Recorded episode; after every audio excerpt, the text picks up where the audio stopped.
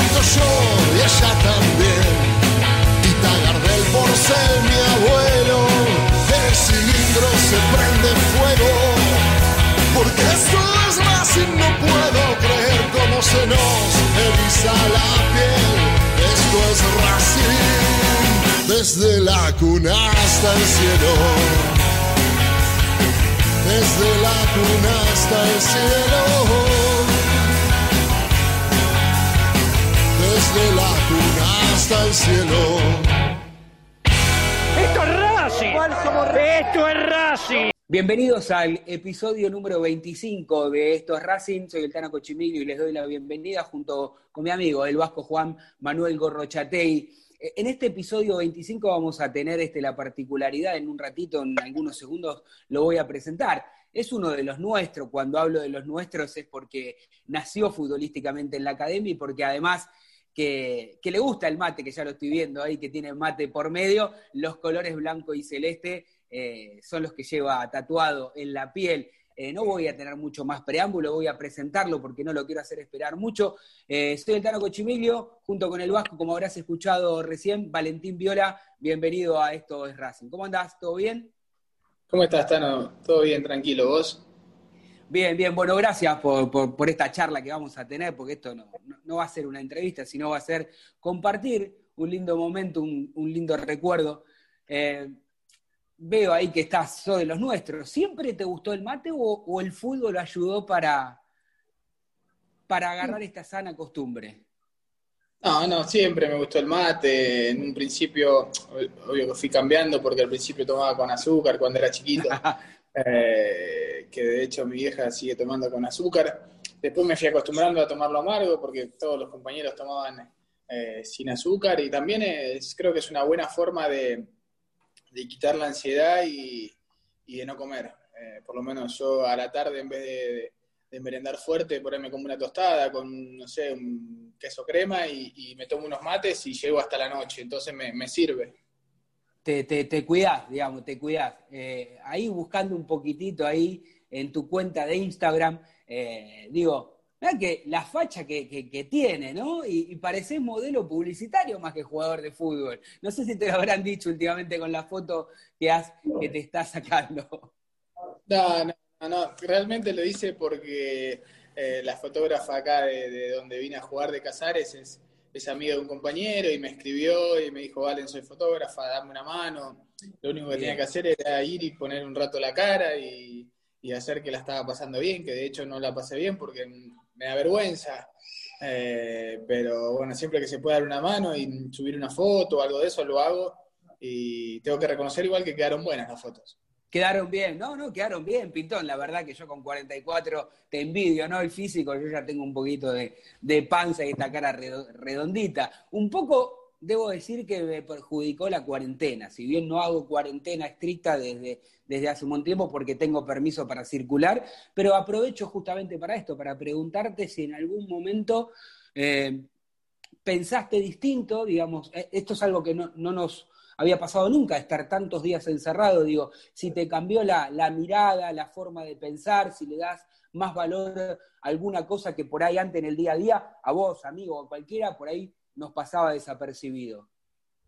Sí, sí, sí, ahí hay un montón de cosas que uno aprendió a valorar mucho más. Yo, yo digo siempre el, hecho de que nosotros rutinariamente íbamos a entrenar todos los días, y te agarrabas tu bolsito, te ibas en el auto, eh, desayunabas, te tomabas un mate con los compañeros, que para nosotros y para cualquiera, mismo en otro trabajo, era normal.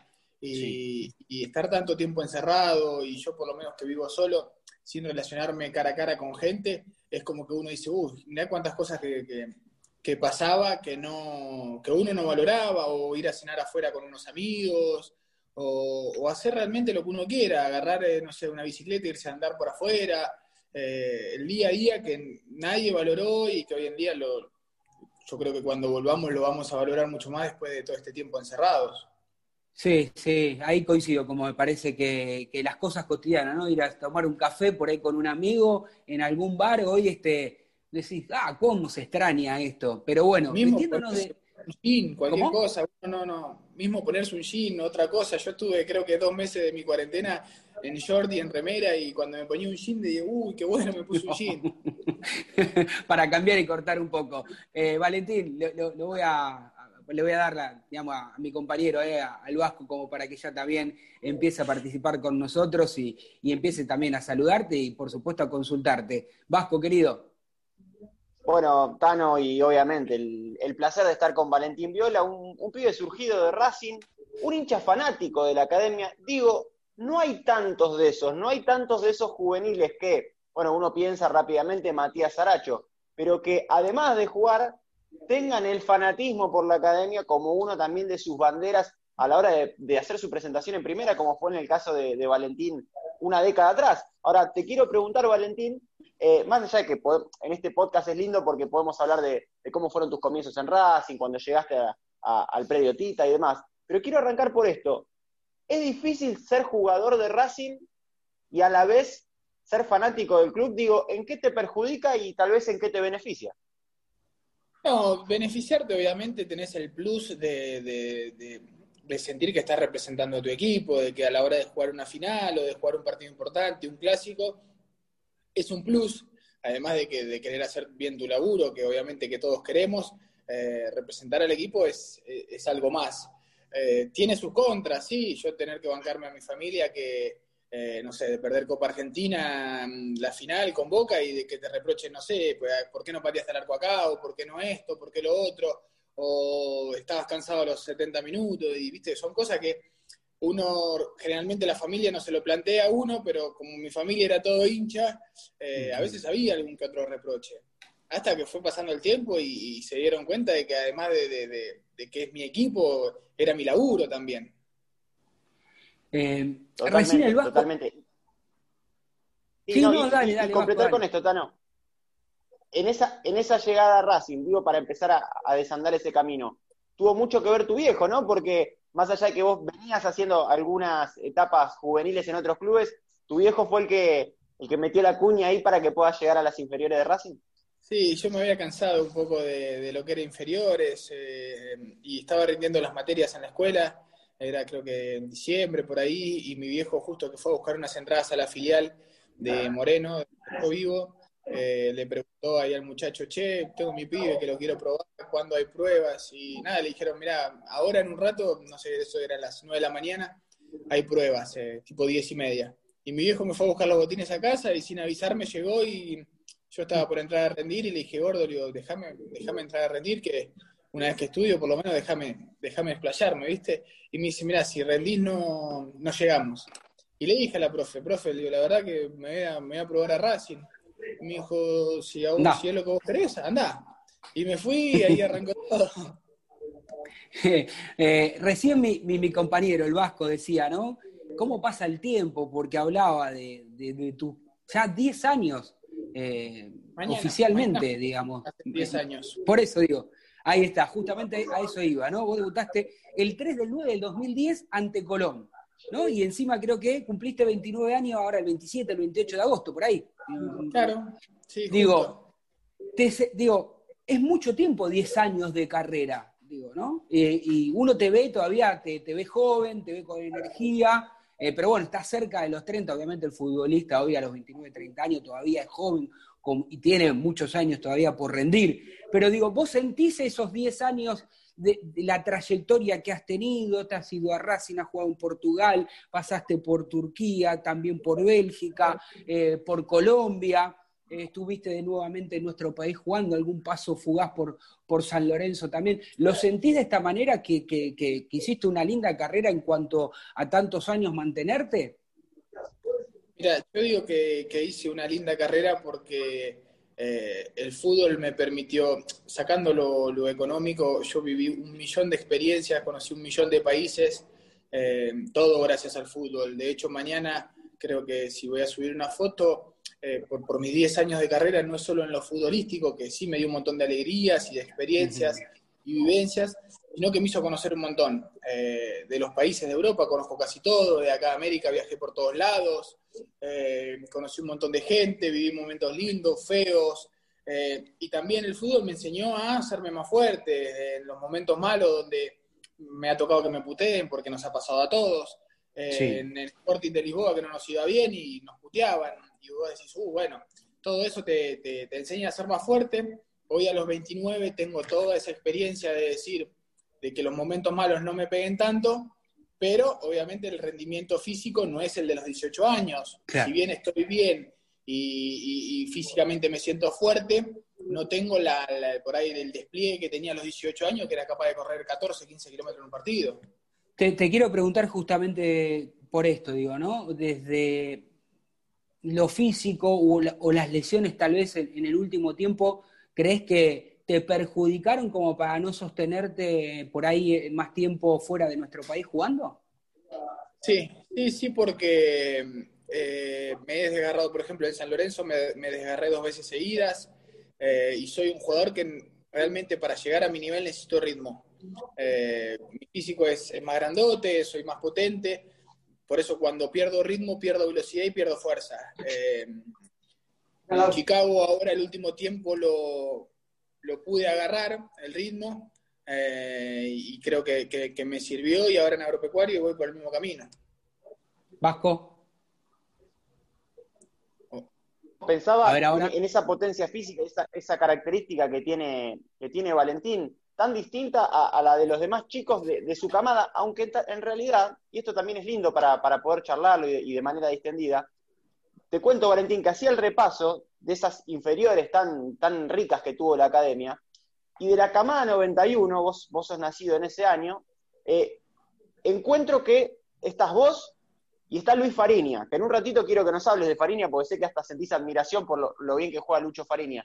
Pero después, mira, acá lo tengo, lo tengo anotado, Bruno Sucurini es del 93, Franco es del 90, Rodrigo de Paul del 94, Vieto del 93, Centurión del 93, José Luis Gómez del 93, Sabel Hitch sí es del 91 como vos, y bueno, Roger Martínez es del 94. Digo, no en la misma camada, pero fue un momento donde fueron proliferando un montón de juveniles de Racing. ¿Qué tuvo ese momento, eh, qué tuvo en ese momento la academia para ser, te diría, el semillero del mundo, de acuerdo a lo que fue después la carrera de cada uno?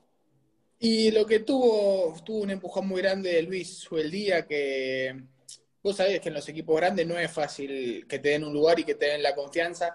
Primero porque en un momento difícil eh, casi siempre los entrenadores se vuelcan por la experiencia eh, y otra cosa porque te van tapando. En ese momento Racing no, no venía bien y en primera ya estábamos eh, Suculini, Bruno, eh, Lucho Fariña, yo y Nico Sainz que éramos recién pibitos y Racing no estaba bien y un día nos agarró Luis y dijo, chicos, voy a confiar, a confiar plenamente en ustedes, hagan lo que hacen siempre en los entrenamientos. Si la cosa sale mal, que puede llegar a salir mal, eh, la culpa es mía y la presión va toda para mí porque yo me la jugué por ustedes.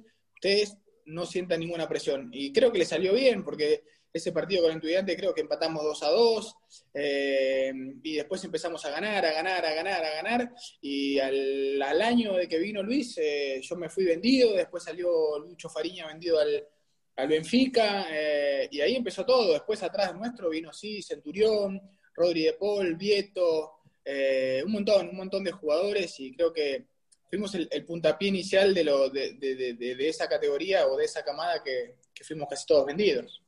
Totalmente, y, creo, no sé si coincidís, pero como vos sos parte, eh, es interesante que, puedas opinar al respecto. Eh, vos sentís que cuando vos tenés muchos juveniles en el equipo, sí se puede hacer un colchón de dinero, eh, alimentar las arcas del club y luego tener un plantel de jerarquía y experiencia, pero tal vez es más difícil ser campeón cuando son todos pibes. Sí, sí, nosotros pecamos de eso. la el torneo que se termina yendo Luis eh, y viene Mostaza, éramos de mitad de cancha para adelante, éramos todos pibitos, de 18, 19, 20 años, eh, y que jugábamos bien, sí, jugábamos bien, pero no alcanza con eso. Necesitábamos, en ese momento teníamos nada más, creo que estaba el Tan Ortiz y el chino en el arco, que ya, ya desde lejos nos gritaban, pero nosotros necesitábamos ese, ese plus de madurez de decir cuándo tomo una decisión buena o una mala con un milito sentís que eran campeones, es contrafáctico, pero, pero vos me entendés a lo que voy porque conocés la historia de Racing. Con un referente así adelante, por ahí, ¿era lo que le faltaba? Sí, sí, porque más allá de la característica de cada uno, uno necesita estar en el día a día con tipos que, ya hayan ganado todo y de que tiren para adelante. A ver, yo no compartí plantel con Diego, pero ya viéndolo desde afuera, eh, Diego debe ser una persona que, estaba todo el tiempo, vamos muchachos, hagamos esto, serio, eh, cuídense el trabajo post-entrenamiento, que esto, que lo otro, y ante cualquier error, eh, era una tirada de orejas, que por ahí nosotros a esa edad no la teníamos, porque creíamos que éramos los mejores y que nada, de que se nos habían vendido, que si ofrecían 5 o 6 millones, éramos Ronaldinho y Neymar, y no, estábamos lejos de eso. Y, lo, nos hubiese venido bien. Eh, ahí escuchándote muy atentamente, eh, desde lo que digo, ¿no? A veces como hincha te lo pregunto, no tanto como, bueno, como futbolista también. Digo, eh, ¿no te lamentaste? No sé si la palabra es, la, corregime si me equivoco, si la palabra eh, ideal es lamentarte, pero digo, que Racing está pasando muy buenos torneos este, últimamente y de hecho ha salido campeón. Eh, no dijiste, pucha, ¿por qué no tuve la suerte cuando volví de, aunque sea, aunque hubiese jugado pocos minutos, de compartir uno de estos eh, planteles que Racing ha salido campeón? No sé, te lo preguntaste, lo disfrutaste como hincha, me imagino. Sí, sí, lo disfruté como hincha, obviamente que me hubiese gustado estar adentro del plantel eh, y de tener la posibilidad de, jugar en un Racing que mira, que mira otros números, que no mira el descenso y de que no mira de que nada, de que no, no por ahí no, no, nos acoplamos bien como equipo. Eh, sí me hubiese encantado, creo que hubiese sido totalmente diferente, porque creo que es mucho más difícil jugar cuando, cuando hay una presión mala que, cuando hay una presión buena, porque ahora en, estos años Racing es, mm. el Racing positivo es, todo mucho más fácil, las cosas van saliendo y uno potencia al otro y el otro al otro, y así sucesivamente van teniendo los niveles eh, individuales que cada uno quiere recién hablabas de, de Subeldía. Y, también te dirigió Simeone, ¿no? Que Simeone ya tiene un nombre absolutamente reconocido en toda Europa. Eh, cuando vos lo, tuviste aquí en Racing, ¿te imaginaste este, este Simeone de ahora? Bueno, yo lo vi cuando hace unos años desde el lado afuera como periodista y siempre supe que fue, o que era muy obsesivo, muy profesional, eh, digamos, en el día a día, en la intimidad. ¿Siempre fue así, eh, Simeone? O, cambió en algo que vos, desde aquel Racing hasta ahora en Atlético de Madrid? No, no, no, eh, Diego siempre fue así y, para nosotros era raro porque el fútbol hace 10 años no era lo que es hoy ahora, con el profesionalismo que se vive ahora, que hoy por ahí los chicos que recién suben ya tienen una dieta, tienen una nutricionista, tienen un doble turno, nosotros en ese momento no. Si bien nos entrenábamos fuerte, no había esta locura de medirnos los pliegues de grasa cada 15 días, de pesarnos todos los días, de una nutricionista, de un plan especial eh, para, cubrir las deficiencias de cada uno. Eh, y nosotros lo veíamos raro, eh, tácticamente cómo nos ordenaba, todo. Que tuvo resultado en Racing, lo tuvo. Terminamos segundos mm. y hasta la fecha 16 nos habíamos perdido un partido. pero bueno, Diego se termina yendo porque lo que le reprochaba al mundo Racing creo que era que no ganaba, pero tampoco perdía. Eh, era sí eh, por ahí ajustar algunas cositas y él se hubiese quedado, pero se terminó yendo y después el, tiempo dio la razón de que, que es un técnico de, los mejores. A, eso te iba a decir, si hubiese continuado ese ciclo mejorando algunas cositas, porque a, veces, a ver, y esto te lo pregunto vos del lado de adentro como futbolista, a veces vos decís, uy, no ataca, no ataca, pero a veces es preferible no perder, eh, hacer una base sólida, pero digo, al hincha le cuesta entender que para después llegar a un objetivo que es pelear eh, el campeonato, porque si bien es cierto que Racing eh, salió segundo, siempre estuvo lejos de Boca. Yo muy rara vez sentí que, que Racing lo peleó, pero no lo estoy criticando eso, ¿eh? lo que, porque de hecho a mí me gusta como Simeone arma sus equipos, pero digo, vos considerás que si se hubiese quedado este, con algunos retoques, no te digo que por ahí Racing era campeón, pero sí hubiese tenido muchísimo más protagonismo y tal vez él podría desplegar otra clase de fútbol. Eh, eh, para mí es, uno de los grandes problemas del fútbol argentino, la, velocidad con la que se vive y no hay proyectos. Eh, a ver, un técnico que termina segundo hasta la fecha 16 con el, sin haber perdido, yo creo que en ningún lugar del mundo es una mala campaña. Racing no es que venía de ser el, Barcelona de Guardiola que, mm. que, le sobraba todos los torneos para decir, ah, no, segundo no me alcanza. Si bien el equipo no era el más ofensivo, el equipo estaba bien parado eh, yo creo que casi todos los equipos que han salido campeón eran porque tenían una base atrás buena. Después para adelante se va siempre y se puede hacer un gol hasta en el minuto 90 en una pelota parada. El problema es cuando vos arrancás atrás que los demás equipos se te empiezan a cerrar y se te complica mucho más. Vasco. Pensaba, Tano, en la recorrida que ha tenido Valentín en Racing y, y que ha sido dirigido por técnicos, como decías, como Cholo Simeone, que tal vez no llegó a ser un ídolo de Racing más allá de todo lo que le ha dado al fútbol y lo que le sigue dando hoy como técnico de Atlético Madrid. Pero quiero hacerle dos preguntas y sobre dos personajes, en este caso a Valentín. Eh, ¿Cómo fue la relación con Mostaza? Porque imagino que eras apenas un nene cuando viste que, el queridísimo Mostaza rompía el hechizo de 35 años y después lo tuviste como entrenador, con todas las características y, la simpatía que tiene Mostaza, pero no sé cómo es como entrenador. ¿Qué puedes decirnos de Mostaza y si tenés algunas de esas anécdotas con, Reinaldo Carlos Merlo? No, no, sí, obviamente que lo vivía Mostaza eh, en su primera época cuando fuimos campeones. Yo estaba en la cancha de Vélez y, para mí era, y es mi ídolo. Después tenerlo como técnico y ya deja de ser eso y yo lo tengo que tomar como mi laburo y él como mi entrenador y, tratar de, entenderle el mensaje lo antes posible. Eh, y ese torneo con Mostaza fue, fue raro porque arrancamos el, primer partido ganando 3 a 0, eh, mm. jugando bien y todo. Dijimos, ya está. Era el segundo torneo de Mostaza. Mi hermano estaba en la tribuna, yo hice un gol de chilena y mi hermano ya se pensó que era el hermano de Cristiano Ronaldo. Pero después nos fuimos, nos fuimos desintegrando y, nos terminó yendo mal. Creo que estuvimos como siete fechas sin poder ganar. Eh, la pasamos mal. Pero bueno, eso demuestra que, no, hay que confiarse rápido. No, seguro. Y, en esto de, haber sido dirigido por ídolos, lo decíamos hace un rato, también te tocó ser eh, comandado por el Coco Basile. Yo sé que te lo han preguntado eh, en otras entrevistas, quiero profundizar sobre el tema, más allá de que con el tiempo las versiones van cambiando. Es el clásico, el que te voy a mencionar, es el clásico con Independiente, terminan, van al vestuario, trifulca entre Teo y Saja y en un momento Teo saca un revólver, ¿es así? Sí, sí, es, así, eso es verdad. Eh, yo creo que pasó ya tanto tiempo que, no hace falta esconderlo, quizá en un principio sí, porque era por ahí cuidar un poco más el tema de la intimidad del club.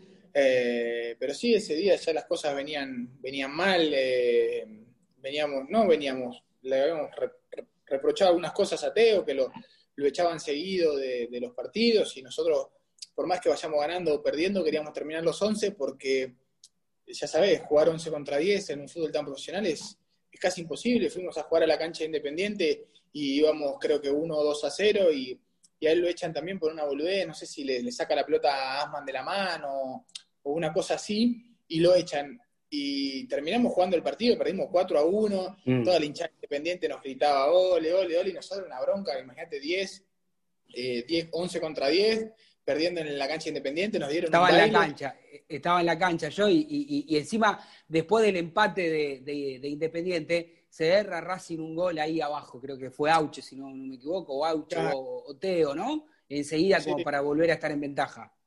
Claro, bueno, y después yo entro en el segundo tiempo y ahí lo echan a Teo y ya eh, era correr, pero como un loco, eh, imposible de, de remontar ese partido y terminó siendo un baile.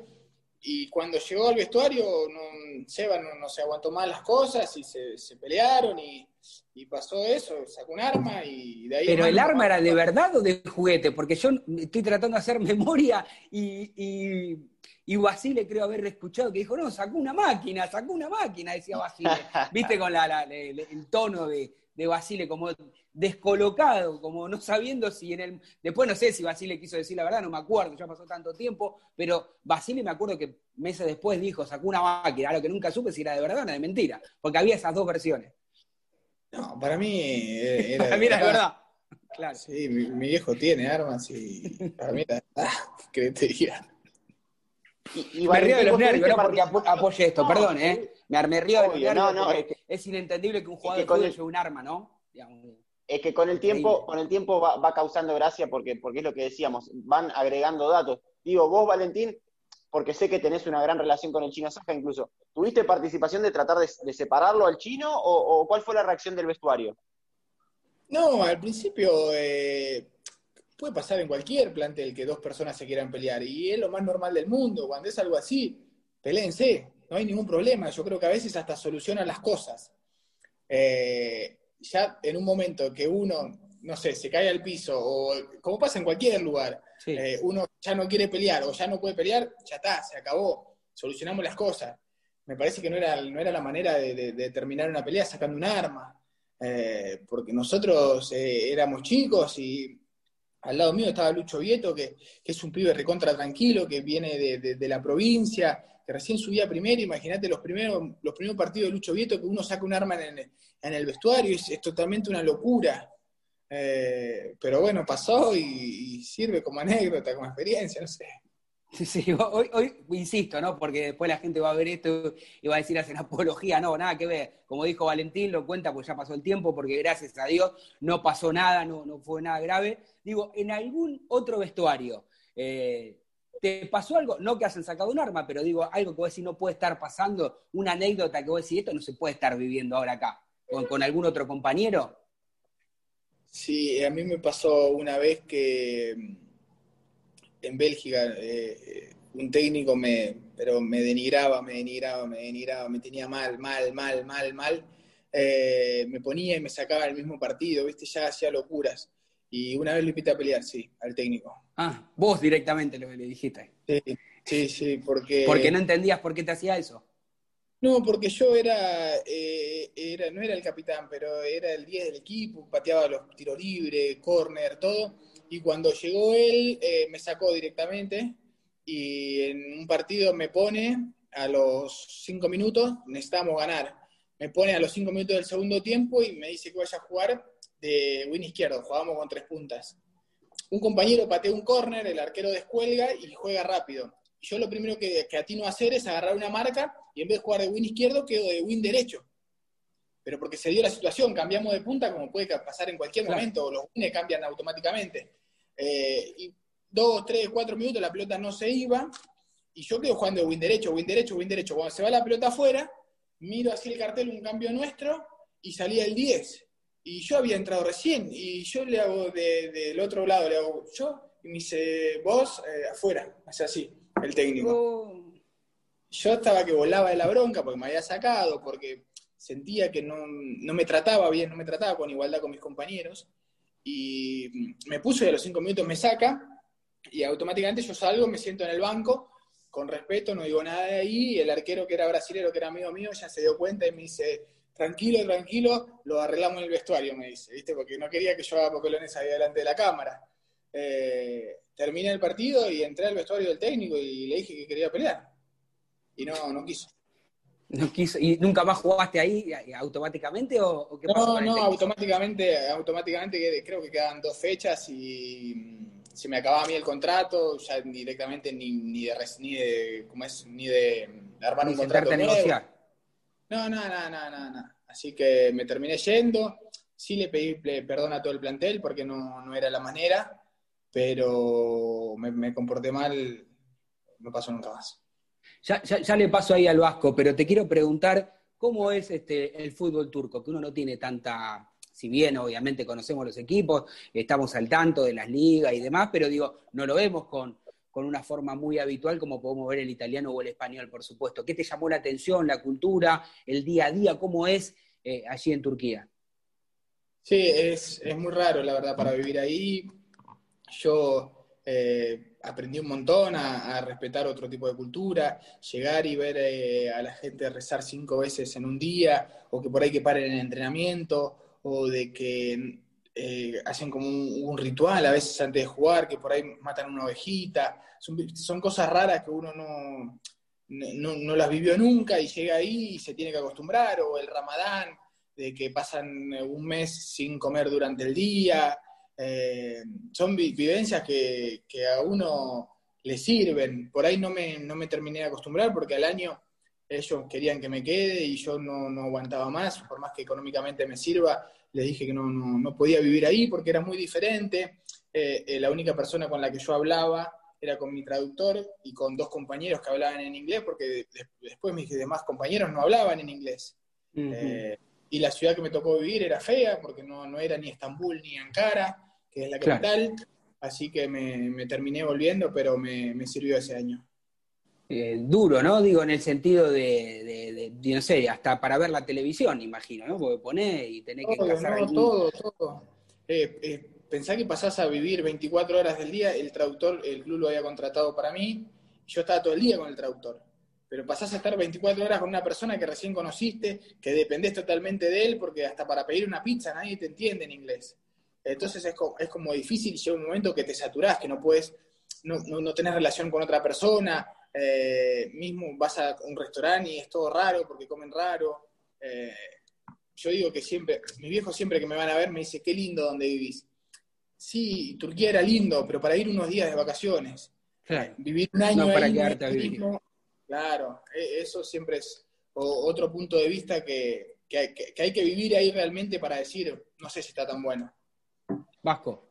Valentín, habiendo estado tantos años en las inferiores de Racing, habiendo debutado en el club, obviamente, siendo hincha, que es siempre una, cuota o un plus especial para todos los, futbolistas, eh, quiero preguntarte qué sentiste cuando te enteraste, claro, ya fuera de Racing, porque, porque estabas haciendo tu, carrera en otros, en otros lugares, pero quiero preguntarte qué sentiste cuando te enteraste que Sebastián Becasese iba a ser el técnico de Racing, obviamente después de, de cruzar de vereda y de haber tenido un fugaz paso por Independiente. ¿Qué te generó a vos como hincha? A mí me dio, satisfacción porque lo, he visto cómo trabaja BKCS. Eh, y a mí no me importa si viene de, Independiente, de Boca o, no sé, del Milan.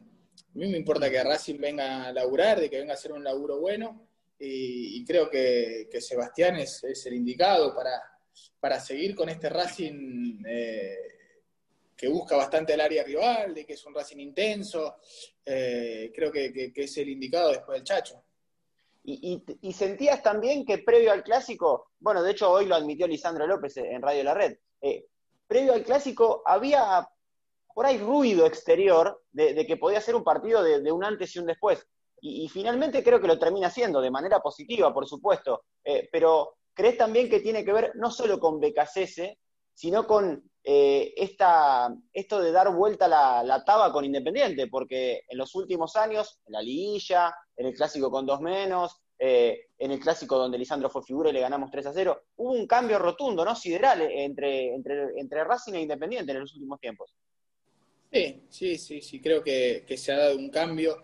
Eh, y es bueno mantener ese cambio porque, viste que, siempre uno entra a la cancha en los clásicos y es un partido aparte y ya viene con la confianza de que ganó los últimos dos clásicos, de que lo ganó con nueve, eh, y no dar el brazo a torcer sería, sería importante. También hay que saber que son épocas, que como hoy nos toca a nosotros, no hay que tirar mucho la cuerda porque mañana le toca al otro y uno se la tiene que comer y no tiene que decir nada. Eh, esto es fútbol y, yo he visto que en los clásicos no siempre gana el que viene mejor. Así que hay que disfrutarlo ahora y estar preparado. Te, quiero preguntar, estamos hablando ¿no? en este episodio 25 con Valentín Viola, eh, y, hemos, y estamos recorriendo ¿no? los lugares donde has jugado el fútbol, hemos hablado de Simeone, hemos hablado de su día. ¿Cuál es, si es que hay uno, hay un sistema que te gusta más que otro? Eh, me imagino con estos distintos técnicos que has tenido, algunos pueden ser más ofensivos, otros menos ofensivos, unos preparan eh, los equipos de atrás para adelante, como decías vos, primero cuidemos el cero, después tenemos siempre tiempo como para tratar de ir a buscar. Este, el gol, digo, ¿hay algún sistema táctico, hay alguno de, estos técnicos con los cuales mejor te sentiste dentro de un campo de juego? A mí me gusta tácticamente 4-3-3. Eh, creo que es, un dibujo táctico que te permite, a ver, si bien necesitas laburarlo bien en tema de, defensivamente, de que los dos, eh, los dos extremos realmente cierren, porque si no el, el mediocampo va a quedar eh, desequilibrado Creo que es un sistema que te permite jugar por afuera, jugar por adentro, eh, que lleguen varias personas al área, de que también de que suban los laterales.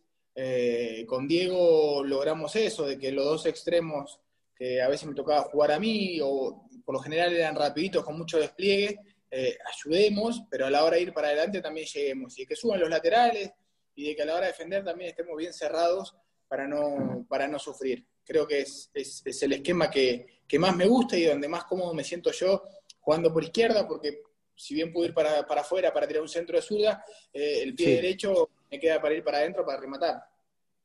Vasco. Sí, sé que Valentín lo ha elogiado muchísimo a, Lucho Farinia y primero quiero que, que, me diga por qué es tan distinto a los demás como futbolista y segundo si hay chance de un tercer ciclo de Viola en Racing y de un segundo ciclo de Farinia en la academia. Mira, yo lo elogio porque compartir eh, vestuario con todos y entrenamiento con todos. Eh, por, a ver, por más que hoy Rodrigo esté jugando en la selección o Lucho haya jugado acá o haya hecho tantos goles, yo lo que le vi hacer a Fariña eh, no se lo a hacer a ninguno. Y te lo puede decir cualquiera de los compañeros. era un tipo, por ahí jugábamos un reducido, o a veces yo he jugado contra su equipo así en vacaciones, y él venir con cuatro tipos que no sabían ni jugar y casi ganarle a mi equipo. O sea, nosotros éramos todos pibes que jugábamos bien. ¿Entendés? Entonces son cosas que vos decís, no puedo creer, o en inferiores, por ahí que nos hagan un gol, ir a sacar del medio y que me diga, gordo, dámela. Pum, se la dabas y, empezaba a meter uno, otro, otro, otro, otro. Era, llegaba hasta abajo el arco. ¿Entendés? Y no se la podíamos sacar. Y, cuando subimos a primera los dos, primer entrenamiento, que estaba Jacobi y Mercado, eh, no nos conocían, y a Lucho mucho menos. Eh, y Caño para un lado, Caño para el otro, le pegaban, encima Luis que, juega torneo en cualquier lado, eh, le pegás y más juega todavía, ¿entendés? Entonces, eso es lo que a mí me, gustaba de Luis. Y con respecto al otro, eh, no sé, Luis, yo obviamente me, encantaría volver. Hoy en día tengo que hacer, eh, tengo que volver a mi nivel de, ritmo y futbolístico para, para, poder tener una oportunidad en Racing de realmente ir a pelear el puesto a cualquiera, en condiciones obviamente que, que siento que las tengo eh, que no me olvidé de jugar al fútbol, pero necesito entrar en un ritmo de primera división y de un equipo como Racing. Eh, te, quiero preguntar, hablando de, Lucho, ¿no? Eh, esto, va, por supuesto, es una apreciación absolutamente, corre por, por mi parte, digo. Yo también tengo esa, eh, al, haberlo visto jugar, tengo o tenía esa concepción de lo que vos decís, habilidoso jugar. Yo pensé que iba a tener, que se entienda, digo, no es que haya hecho una mala carrera, pero pensé que por ahí iba en Europa a explotar en algún club. Y sin embargo, me parece que le faltó. Eh, pues, vos que lo conocés más que yo, eh, puede ser también por la forma de ser, este por ahí más tímido? ¿Hay alguna razón o simplemente no la hay o no la sabemos nosotros? No, yo creo que la razón eh, por la cual, eh, si bien, como decís, hizo una gran carrera, porque ha jugado en Benfica, ha jugado en Cerro Porteño, son equipos grandes, eh, creo que la posición de Luis no lo ha favorecido. ¿Dónde juega él? Él es un enganche clásico. que hoy en día el enganche clásico y, y Luis no tiene la facilidad de decir voy a jugar por fuera, voy a hacer un win, un win izquierdo, un win derecho, un 8, un, eh, un mediocampista central, como viste que se juega ahora con el 5 y 2 interno. Eh, no tiene la facilidad de adaptarse porque no es un jugador de gran recorrido, pero a la hora de jugar una gambeta, un mano a mano o de filtrar pelotas, es único. Pero hoy en día en el fútbol no se juega con ese enganche que, que, que, que se jugaba antes, y creo que eso por ahí fue un poco lo que lo perjudicó de no, no poder adaptarse porque no, no, tiene, no tiene las condiciones para jugar por fuera él. Él ahí adentro te puede hacer un desastre, pero tiene que encontrar el técnico que le, diga, haz esto, Luis. Y hablando de la posición dentro de la cancha y, de tu futuro tercer ciclo en Racing, soñemos un poco, Valentín. Vamos a, vamos a pensar que en este último trimestre vuelve la Primera Nacional. Bueno, todavía está en duda. Vamos a pensar de manera positiva. Vuelve la Primera Nacional, haces una pila de goles eh, en agropecuario y te llama Milito eh, en enero. En este equipo de BKCS, ¿dónde te ves jugando? ¿De extremo por izquierda, por derecha, en el centro del ataque? ¿Dónde te sentirías más cómodo? No, no sé, eso realmente no lo sé. Ojalá, ojalá vuelva la, la Primera Nacional y, me pueda ir bien y pueda volver a Racing. Y si me toca jugar de cuatro, me voy a agarrar a piñas con Pilludo, lo que sea, no, Pero eh, eh, hay que pensar positivo siempre. Eh, el, el, tema, y no volviendo un poco a tu actualidad, ¿no? Digo, por ahí vos lo decías, en el haber recorrido tanto, por ahí, este, gracias a Dios no, no, pasás por ahí una penuria económica, no digo que sea ni millonario ni que tienes manteca al techo, pero digo, por ahí podés estar en mejor situación que, otros compañeros de, la primera B nacional. Eh, digo, también, ¿no? Se necesita que, se reactive este protocolo y, no sé qué piensan ustedes, si hablan, si consideran que el AFA está haciendo todo lo posible o simplemente da la sensación de que se enfoca en la primera división y que el resto, bueno, que Dios los ayude. Yo creo que debería ser al revés. A ver, si bien eh, lo que consume el argentino es la, es la Superliga, eso es he dicho, creo que la necesidad lo tienen los de abajo. Eh, los equipos necesitan a facturar los de abajo. Son pibes que, que, en primera no se vive porque al día por ahí viven recién los juveniles. Eh, acá en, lo que es B Nacional, salvo algunos casos, y, y B Metro y C, los jugadores viven al día y los clubes también viven al día. El club no va a pagar hasta que el club no se empiece a reactivar y no empiece a mover lo que es tema eh, transmisiones, sponsor, eh, y, el, jugador realmente necesita, porque lo sacan de sus departamentos o, tienen que ir a hacer las compras o la farmacia. Eh, creo que debería ser al revés. Entiendo que la urgencia para el público es la Superliga, pero me asusta un poco el tema de la vuelta porque si si Boca eh, hoy en día presenta tantos casos y, eh, la vuelta se ve lejos, ¿qué nos queda para nosotros que jugamos B Nacional con mucho menos recursos y mucho menos prioridad que lo que es una Superliga? Vasco. la, última, Tano, de mi parte, por lo menos eh, pensaba en la Copa Libertadores actual que va a, reanudar Racing y lo que decías vos, Tano, en, el, podcast que tuvimos el, día lunes, que es prácticamente una lotería este certamen continental. Digo, Valentín, y habiendo obviamente eh, visto y observado lo que han sido las participaciones de Racing en las últimas competiciones continentales también.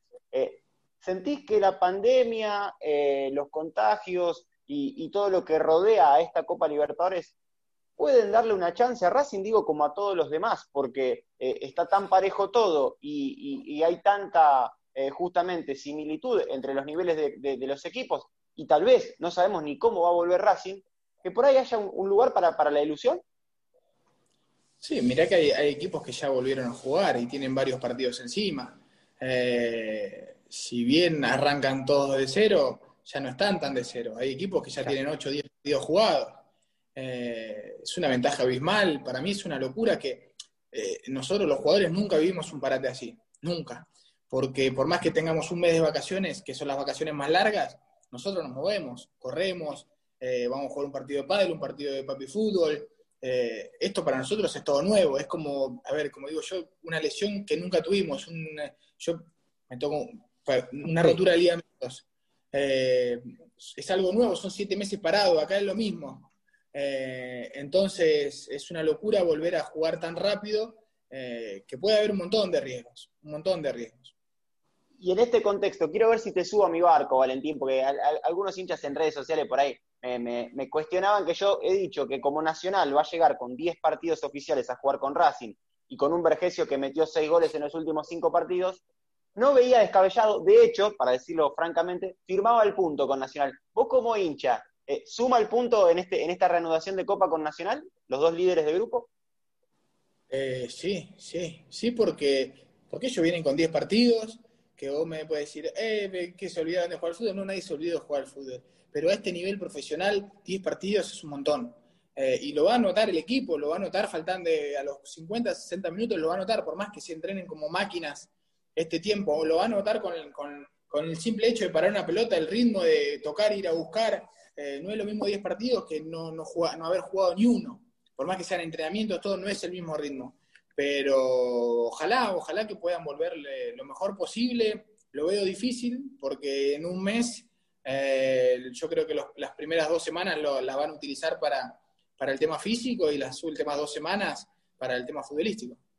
Eh, ahora sí, Valentín, yo te quiero preguntar, nosotros aquí en, estos Racing, en, los podcasts y a través de estos 10 años, hemos visto, 10 años que estamos al aire, ahora nos hemos reinventado eh, por la pandemia, la cuarentena y demás, este, una linda manera que la gente nos pueda escuchar como si fuese una canción a través de Spotify, pero digo, en estos 10 años hemos visto una evolución en el club, Obviamente, como hincha y socios, por ahí tenemos algunas cosas que decir nos gustaría que vayamos para este lado, pero uno de esos avances ha sido todo lo que tiene que ver con el predio Tita en cuanto a la, cantidad de jugadores que ha sacado Racing.